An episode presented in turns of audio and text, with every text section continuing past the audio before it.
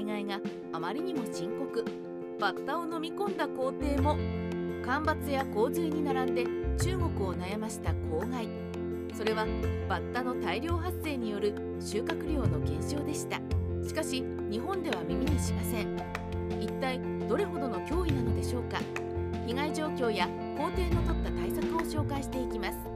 公害の「公」はどういう意味？皇帝の「公」と同じ発音の「公」の字。日本語ではイナゴの訓読みが当てられています。またイナゴとも書き稲の葉を食べる昆虫として知られています。しかし公害で登場するのはトノサマバッタの一種。日本に生息するイナゴが大量発生することはありません。時に皇帝の手腕が問われる中国での公害対策。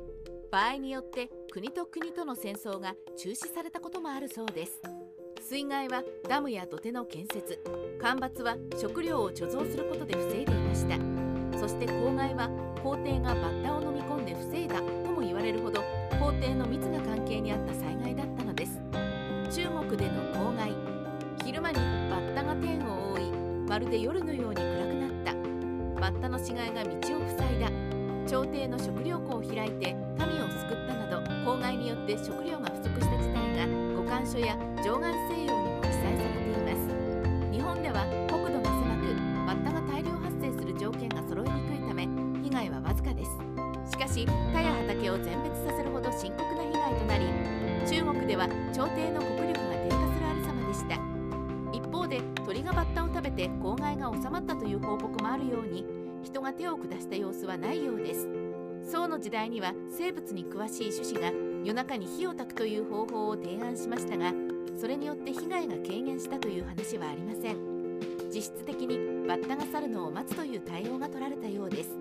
そして食料がなくなったら他から買うなどして上をしのいでいました。つまり朝廷は公害が国土を襲っても大丈夫なように常に一定の食料を確保するという方法をとっていたのです。もし食料が尽きれば国は滅びます。それぐらい公害は民や朝廷を悩ます自然災害だったのです。しかしながらキリスト教徒の諸皇系は洪水や干ばつバッタによる飢餓に対して朝廷が食料を備蓄していなければそれはもはや人災であると述べています。なぜバッタが大量発生するのか。秋になると土手や畑などで見かけるバッタ。そんなに集団で行動しているバッタを見たことがないという視聴者もいるでしょう。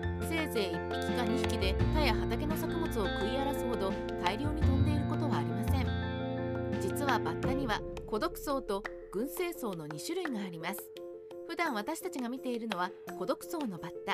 1匹で行動します。2匹いるとしたら交尾の最中です。ところが総変異といって羽が巨大化し体表が暗くなることがあります。悟空ブラックならぬバッタブラックです。バッタブラックに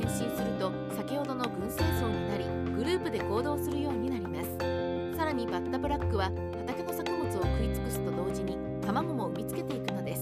半年かけて育てた作物は食われ卵まで産み落としたとなると手のつけようがありません。なおアメリカのネブラスカ州で発生したバッタブラックは本州の3分の1にまで迫る規模だったそうです。